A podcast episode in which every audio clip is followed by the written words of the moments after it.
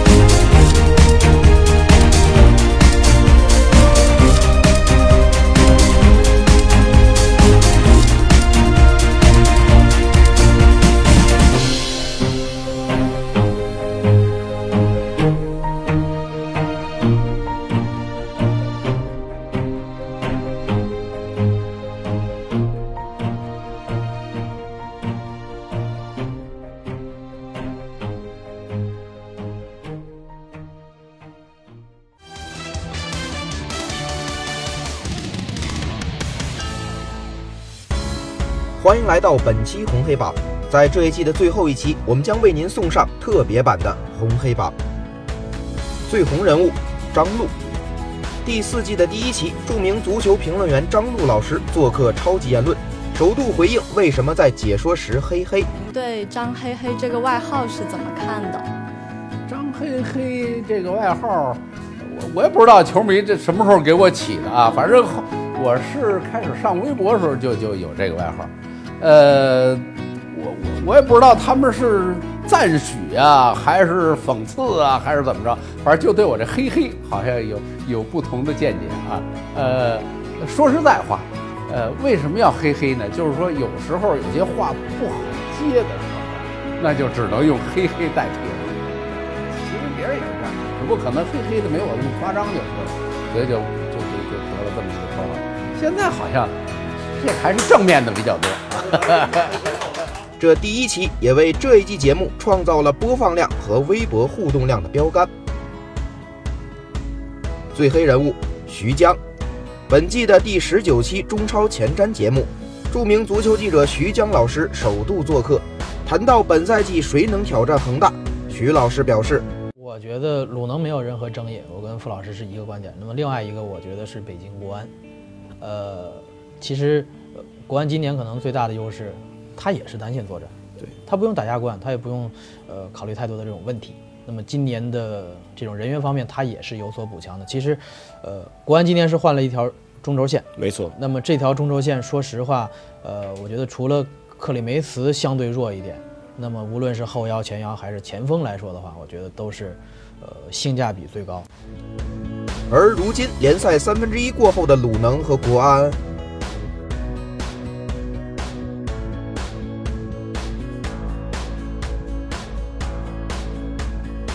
最佳瞬间，本季的第十五期，著名主持人梁岩老师和张扬老师做客《超级言论》，畅聊日本足球的相关话题。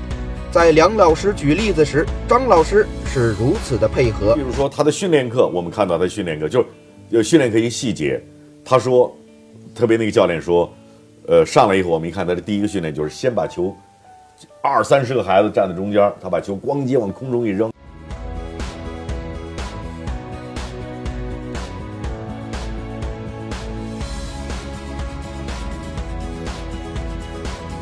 最佳吐槽第四季的第十一期节目，著名足球解说员苏东老师来到节目，与严强老师探讨瓦尔迪和莱斯特城相关的话题。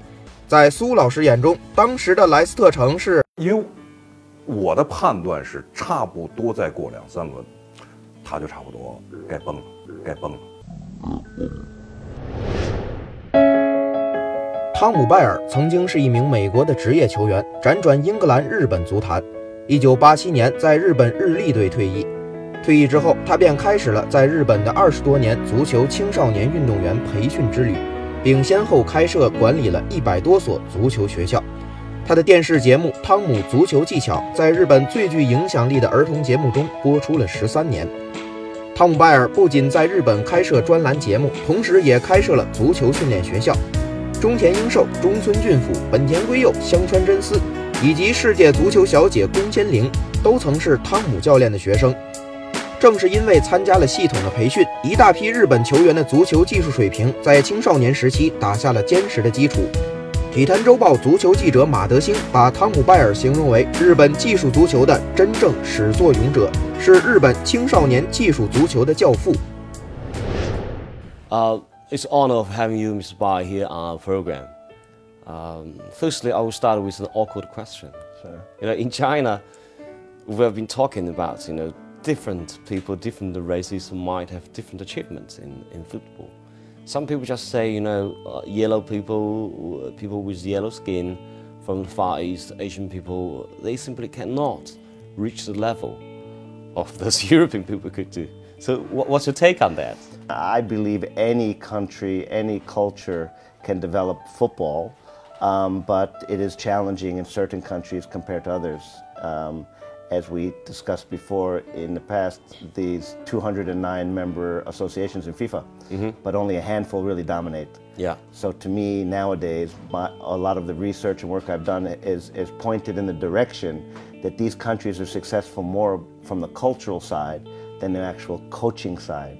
So I have no um, problems thinking in the future of what Chinese football could actually achieve. There is still this kind of race talk. I, I don't mean it's a racial uh, dis- dispute or whatever, but there is still this kind of race talk about different people's achievements on football. And I, I talked to uh, Mr. Arsene Wenger, you know, the manager of uh, Arsenal. He also mentioned, you know, the key areas. There are two main areas he will be looking for potential football talents. One is in the uh, West African countries. He thinks, you know, uh, players from that area, they have the most powerful, dynamic physical uh, uh, conditions. And secondly, it would be from the Latin area. He thinks those players would have the best balance, this kind of ball controlling skills. Are there any differences like this? You know, you from uh, North America and you've been traveling all over the world. You must have witnessed all kinds of football players. Well, there are, and you know, traditionally, um, I'm from America, and I was a big, when I was growing up, I was a big follower of English football. Yeah. Which the characteristics were these big, strong, fast, powerful players. Yeah. But now, fast forward, and we look at the teams and the players coming out of a country like Spain, with players like Iniesta, uh, Messi, who are very small players, who are able to very very agile, who are very good technically. Iniesta could make a good Chinese player. Yeah, well, from the outlook. I think it's coming. You know, I mean, again, you know, Japan has again shown that there are players that can play at that kind of world class level. Um, we do have players. Now look at Leicester, just won the Premier League uh, championship, and Yeah. they have a striker, Okazaki, Okazaki, um, yeah. who's done pretty well. You know, so it's not impossible. It's a dream that I think is achievable.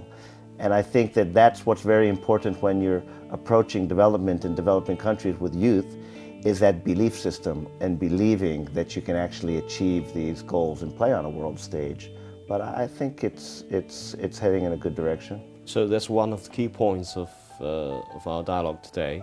You know, how to develop players like these. You know, even they don't have this kind of dynamic physical condition, they could still be competitive or even better than the stronger, burly English defenders that we witnessed for, for years.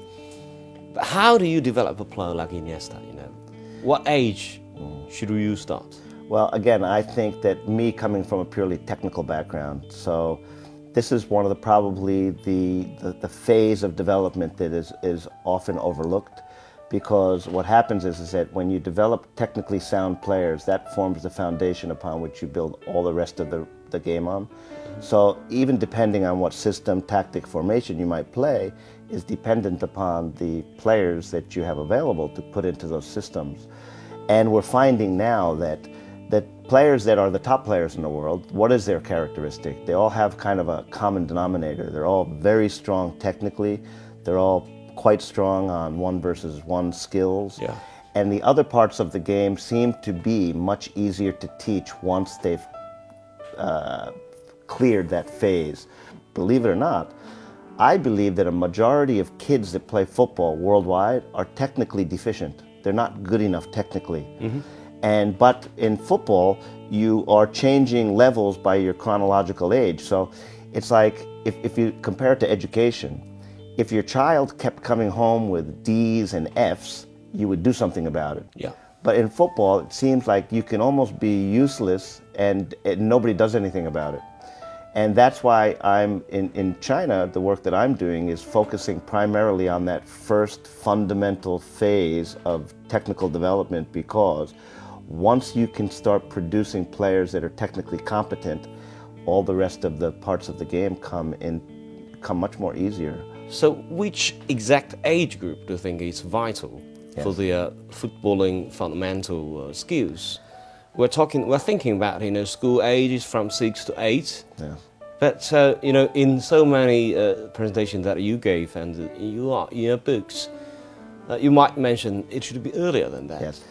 It should happen or could happen as soon as a child starts walking. Wow. And again, this is again the premise of this new book that I wrote and that I researched. And it's based on uh, life experience of my own children. Yeah, you So- have two sons, and uh, you simply uh, uh, train them yourselves, or you played football with them. Yeah, because I, I wanted to see what it would be like to actually work with my own kids. Because as a technical coach Yeah. in Japan, running the biggest technical school program in the country, I saw that we were always kind of inheriting the best players. So what I did was um, a little bit of a, an interesting story is, is, and we have the ball here, is that I, because I, work with uh, Adidas, um, I was doing an event for kids, uh, 2006 World Cup, and I had a little replica ball of the Yeah, World Cup yeah. that's only used to sign autographs or to sit on the, like this. Yeah. And a light bulb went off in my head because my first son started walking. So I thought, wow, small ball, small foot. So I asked the Adidas guys to send me a case of balls. About 16 balls arrived. I put two, three balls in every room of my house. My wife thought I was a bit crazy. now she thinks I'm a little bit more of a genius. I'm joking.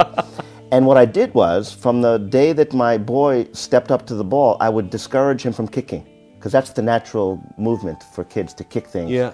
So I discouraged him from kicking and I encouraged him to do very simple things using the sole of his foot. Why? Why do you make this? I think this could be, be a major breakthrough Yes. in, in football training philosophy. Yeah. Why did you discourage him from Yeah. kicking? Because I knew that to become good technically, it you need a lot of repetition, ah. which means you have to have the ball. You have to have a lot of contact with the ball. And because I, I was a technical coach too, I understood the whole idea of So repetition. it, it simply changed the relationship between the player and the ball because we were we were always talking about you know let's have a kick about. Yes. It's always kick. Kick means that distance yourself from the ball. Absolutely. So it, the, the, the reality is, is what I saw was, is that by discouraging from kicking, because what happens is, if you take a child outside, and usually you go to a park anywhere in the world, you'll find it filled usually with fathers, could be a mom, kicking the ball back and forth. But what it's doing, it's, it's, it's tiring the child out. It's conditioning the player to just get rid of it all the time. Yeah. And you often see little kids in the park running and huffing and puffing, chasing after a big ball. The ball is bigger than the head of a small child, so they're very intimidated by the ball. So the little ball, they're not as intimidated. They're able to feel like they're mastering the ball instead of the ball mastering them. And what I saw was by documenting through video, um, was that the, uh, the, the rate of the acceleration of the learning and development of my child was off the charts. Interest in the ball, uh, fun, happiness, um, learning to do things, self esteem, because becoming confident because they could manipulate the ball from a very young age. And I would just constantly be teaching very simple things use the sole of your foot, right foot, left foot. And then, you know, of course, because I'm a technical coach and I put so much research into it, I started studying so many of the great players in the world and realizing that they really could master the ball so well with the sole of their foot and also reading a lot of their biographies and seeing that none of them attributed their success or their technical development to any particular coach but more to the father Yeah. and I started realizing, okay, we've got 209 countries, only a handful win World Cups. It's the same repeaters over and over again. What's happening in these countries? And I found out basically that there's a culture in those countries that's very conducive to developing football players. The best strikers in the world come from mostly Latin countries. Yeah.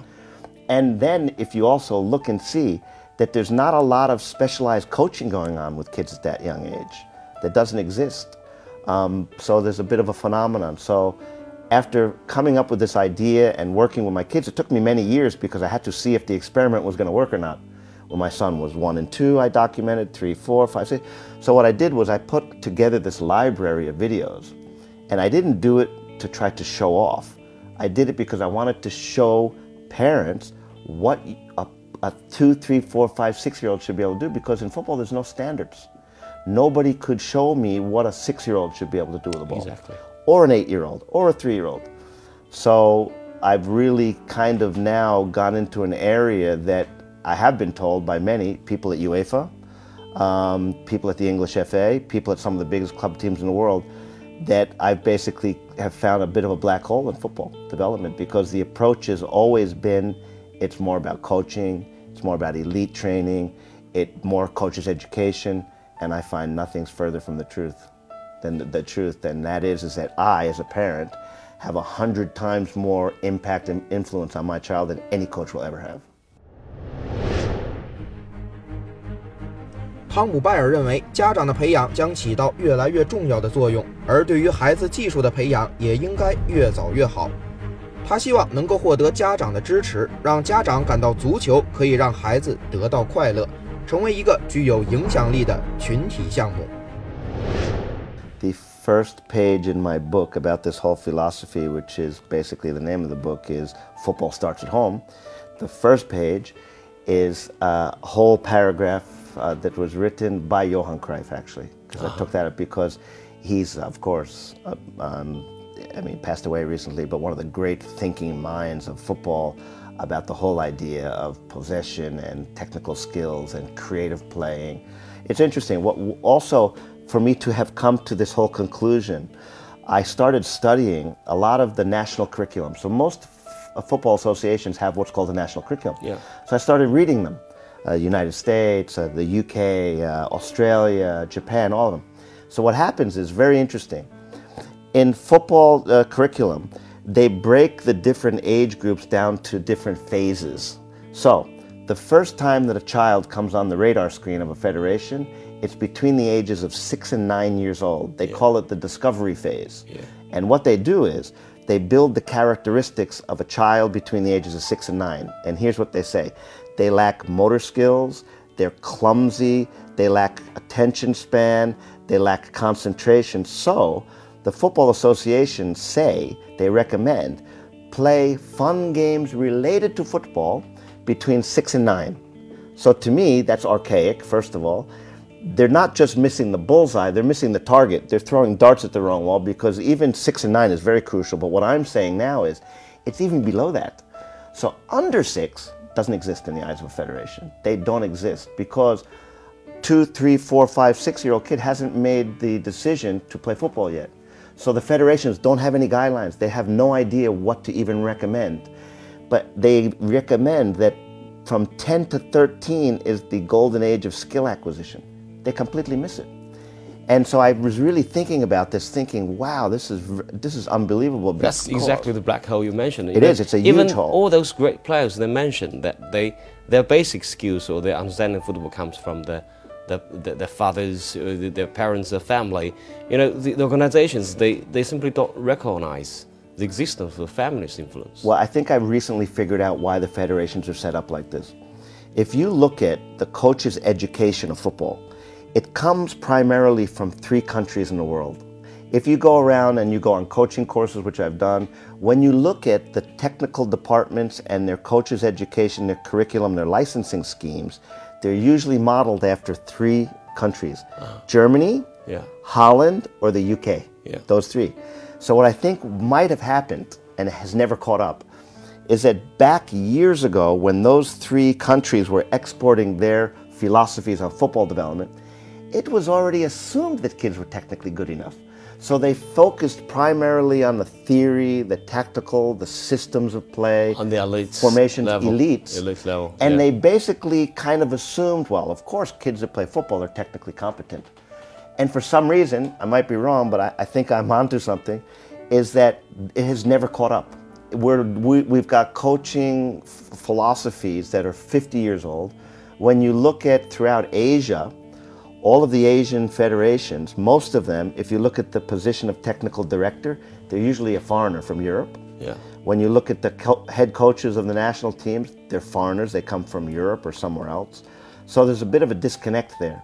And when these coaches come out to Asia and they see the lack of technical ability and there's literally no technical foundation upon which work, they can't put their philosophy in place because they're not there to teach players to become good technically. They're there to really focus on the elite side of the game and to organize the way that they organized back in their home country. Yeah, and they are more on the tactical sides of the real competitions. They don't really care about the, you know the technical level. Yeah. They And cannot they're go back to the basics. And it's exactly what I feel passionate about because if you'd asked me this question several years ago, I would have a different answer. but now, because I see and I understand clearly how development takes place, and I understand with my own children how development took place, I mean, my kids could have been half Chinese instead of half Japanese. It doesn't matter what the passport is or your DNA is. Of course, you have to have certain uh, certain uh, physical characteristics or ability to be involved in sport, but it can happen anywhere. So for me, um, the big key change of, of, of the change can be here in China is focusing on this massive demographics of young children. You know, every country has to play on their strength. So what is the strength of China? Well, the strength is, is that we have over 100 million kids under the age of six. Yeah. That's a massive demographic. And nowadays, through technology, through media, we can reach millions of people. So I tell countries that, because I, do quite a bit of consulting with different countries, is that in order to really put a grassroots football development strategy in place, you need a solid media component to this. It has to be. Yeah. Because you cannot bring enough coaches to China. You know, as we know, China has no problem financing bringing the top players to the world, bringing the top coaches to the world. So you can always bring and hire and fire the best players and coaches in the world. You can't hire and fire the parents. You're stuck with them. Exactly. You're stuck with them. So, in order to really truly create a footballing culture in the world, in China, to me, it, it has to start at home. It has to start with parents educating them more. You know, it, what I've shown now through development of my own kids and through all my research and my work on my book is that it's a, it's a disruption in football development because I've shown now my child or your child doesn't have to be with a highly skilled, experienced, A licensed coach to develop. Mm-hmm. No, you as a father can learn just simple things that you can nurture with your small boy or girl that can set them on a trajectory for development. So, for example, it's, it's kind of like an analysis or like an analogy like this. How many years did it take people to figure out that before you send your child to kindergarten, you might want to teach them the alphabet, you might want to teach them simple arithmetic, Yeah. adding, subtracting. It's the same in football. So my whole idea is is that and I did this with my kids is that before my two sons ever step foot on a football pitch in an organized setting with a coach and other players, my kids already mastered the basics. And again, those basics are just stopping, starting, turning and changing direction with the ball. And I saw this is very, very interesting, important to understand, even in Japan. In Japan, it's a hit or a miss. Depending upon where you live, more often than not, you might not have a good coach for your child. But what I saw was in Japan, the first time you join a team is as first grade. You go into first grade and you're organized. So my son goes into first grade, he's on a team with 20 other players. Now, you can tell clearly my boy is technically better than most of the kids starting. But there's a couple of other kids that are pretty good as Yeah. well in the Yeah. team. Now, fast forward. My son's a fifth grade. So he's same team, same team. He's every practicing every Tuesday, every Thursday, Saturday, Sunday. Now fast forward, and you look at the team breakup. My son's still the best kid technically. The other kids have improved that were pretty good, and the other 16 or 17, it's almost like a a time slip. It's almost like nothing happened. The lack of development from those kids who are going to the same practice, they've got the same coach, the same amount of time, but the lack of development. Because this is why. It all depends upon what you're doing outside that organized training. Ah, yes. So, for example, Yeah. let's go into the classroom. So, I, I'm a teacher and I've got 20 students and I'm a math teacher. So, my kids are coming every day, they're doing the same equations, I'm doing the same things on the board. Here's the difference half of the class, I'm assigning homework for a semester. Half Yeah, the class, no homework. Yeah, with yeah. So it's now I So find, if they start playing with a small ball, yes, you know, in their you know in the garden or in the living room in an apartment building, you know, if they just play with it for 15, 30 minutes a day, they would be technically sound. Well, it depends what they're practicing. Of course. So if you have a kid that's just constantly kicking the ball, what I find is Oh, he will is become that a John Terry. That kid exactly. that kid won't become hooked. So what I'm finding is is that the motivation for the child comes from within. You know, we have this word called intrinsic, right? A sport like skateboarding Yeah. is yeah. intrinsic. There's no pr- there's no coach. It's trial by error. You make a lot of mistakes, and you look cool. Actually, skateboarding is a, a sport where it's the only sport where you can mess up a lot and kind of look cool in front of your friends. but for football, I find because of my kids that I set them on a trajectory, and they got that foundation that you don't have a chance to catch it again. It's that phase of development that there's one opportunity to really get it right. And I think that's what's happening in most of these countries where they're producing so many great players because they're going into an organized setting with a coach. I think about it as a coach myself. I think about, could you imagine? I'm a coach of an under 17 or an under 8 team, and imagine that all of the kids who are coming to my session are already technically competent. My goodness, my life is so much better than starting from zero. Yeah. But nobody wants to manage kids that are that young age because you can't do it. So this age group of two, three, four, five, six cannot be done in a collective atmosphere. You can't drop uh, 23, 4, 5, 6 year olds off at the park for you to coach because it can't happen. That's why it's important for the families to take the Yeah, lead. and they can only play with, with the Yes. parents, especially with the fathers. And, and it's not a lot of high level stuff. I'm telling you, I'll show you later on the videos of my kids when they're three, four, five, and 6 And when you see it, you'll have that aha moment because, uh, like I told you briefly before we were talking, I was invited to Manchester by Ryan Giggs, who had heard about my presentation. And Ryan has a boy the exact same age as my boy. Um, and I showed him the presentation over dinner, and you could just he sat back and I could see his reaction, and he was he was he was hooked. So he asked me to show up to his restaurant, which is a fabulous restaurant if you ever go to Manchester, Yeah. called George's. And um, I show up, and he's got Gary Neville, Phil Neville, Paul Scholes, and Nicky Butt there. And I showed Gary's the ringleader of the class of 92 or 3, I think it's called. Yeah.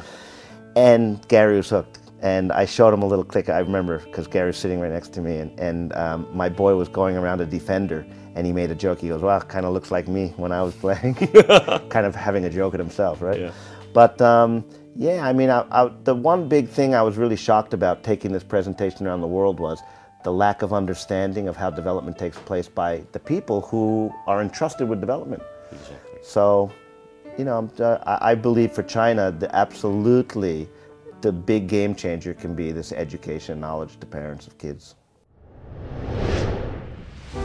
汤姆在日本从事草根和青少年足球的培养工作将近二十年。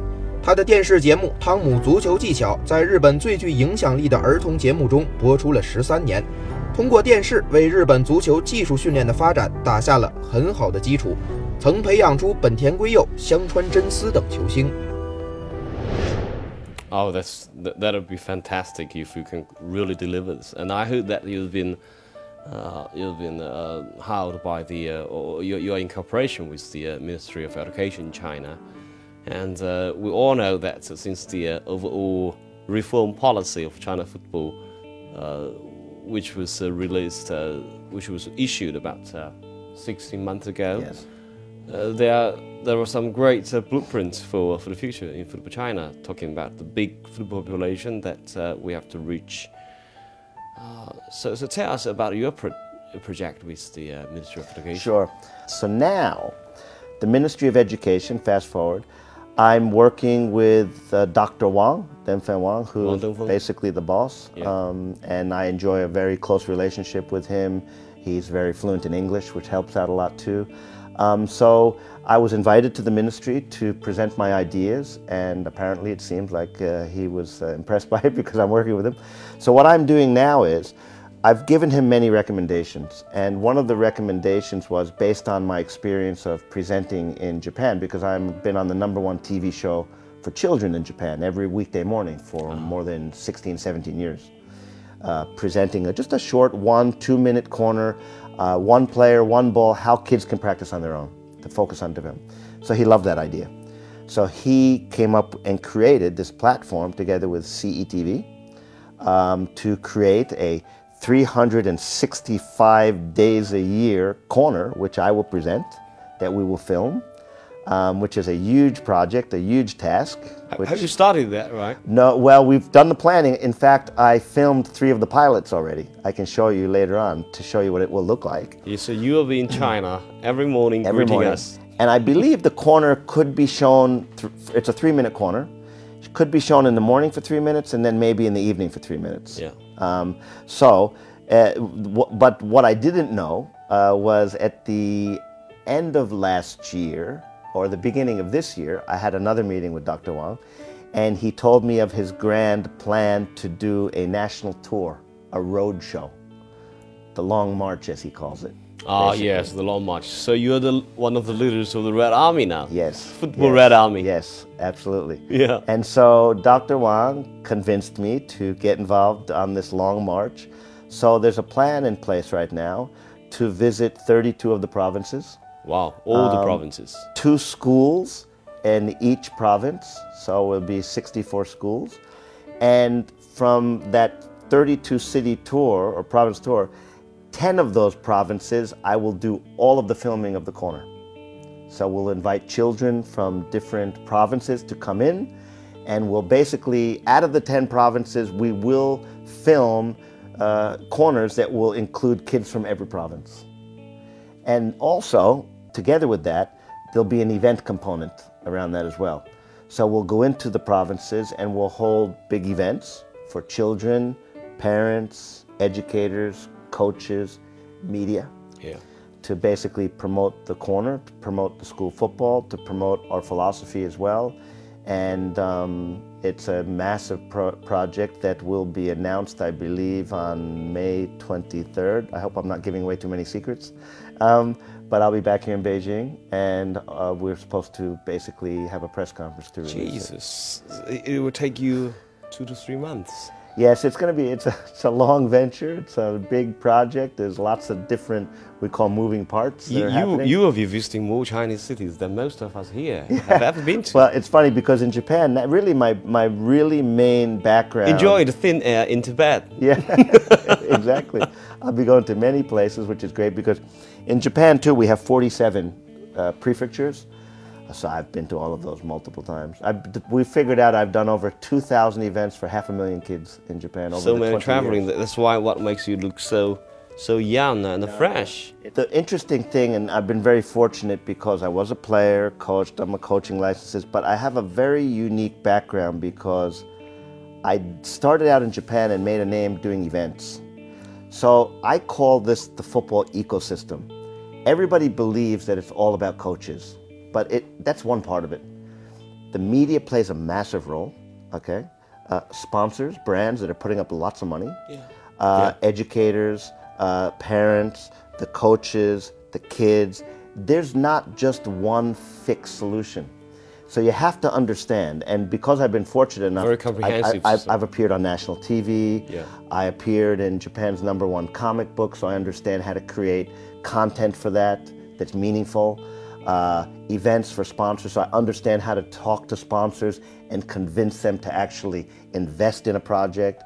So unless you kind of can see the big picture of how football develops, it's very difficult to come up with a strategy. And I think that, again, this is one of the many reasons of why we have so many countries in the world that are just kind of flat. Nothing's really happening.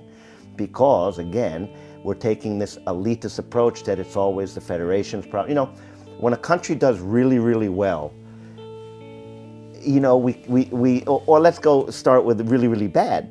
When a country doesn't do well in football, we tend to point the finger at the federations. Yeah. Okay? Or when, but when it goes very well, we maybe give a, you know, it's a little bit of both. And people have to realize that it's not just the obligation and responsibility of a football federation. It's culture, it's society, it's media. It's just too easy to blame the federation. To for me that. now, now that I understand the way media operates, I can't stress enough how important the media is.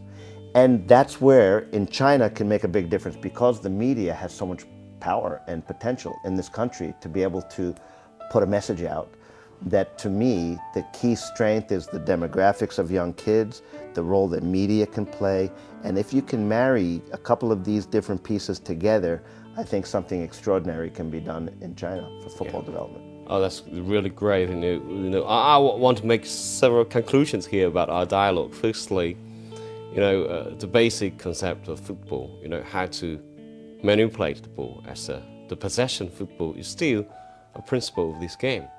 And secondly, about football development, every parent would be the best coach and individual players. Yes. And uh, you know, there is no age limit, low, no age groups of when you start to play with the ball. You know, as early as possible, make it a fun game, but also, you know, to start to practice your basics techniques as as young as possible. Yes. Oh, I, I think you know these are really some concepts that we, we've never heard about or even thought about in China, and I think you know uh, not just from your book but from all your tour, your your grand Red Army tour in China and your cooperation with the Ministry of Education. I'm really wait to see some breakthroughs in this cooperation. Thanks, Tom. Thank you Thanks very for your much. time. Thank you. it's, it's, it's one of the best dialogues I have, I have on this program for the Well, past thank you four very years. much. Thank you. Thank you. Thank, you. As a kid, they told me love was made up. But I used to tell them they were wrong. Cause the blue dot girl that made me wake up is still right by me in this song. I stood there counting every heartbeat, thinking about the words to say. Try not to understand that feeling.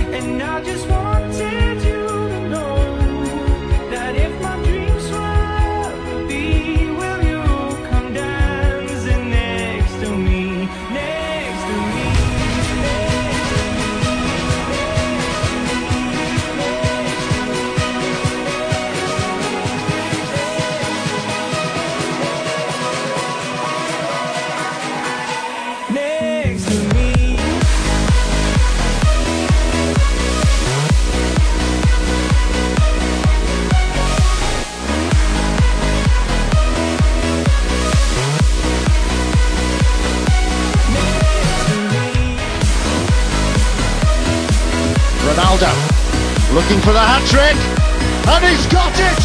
Magnificent from Cristiano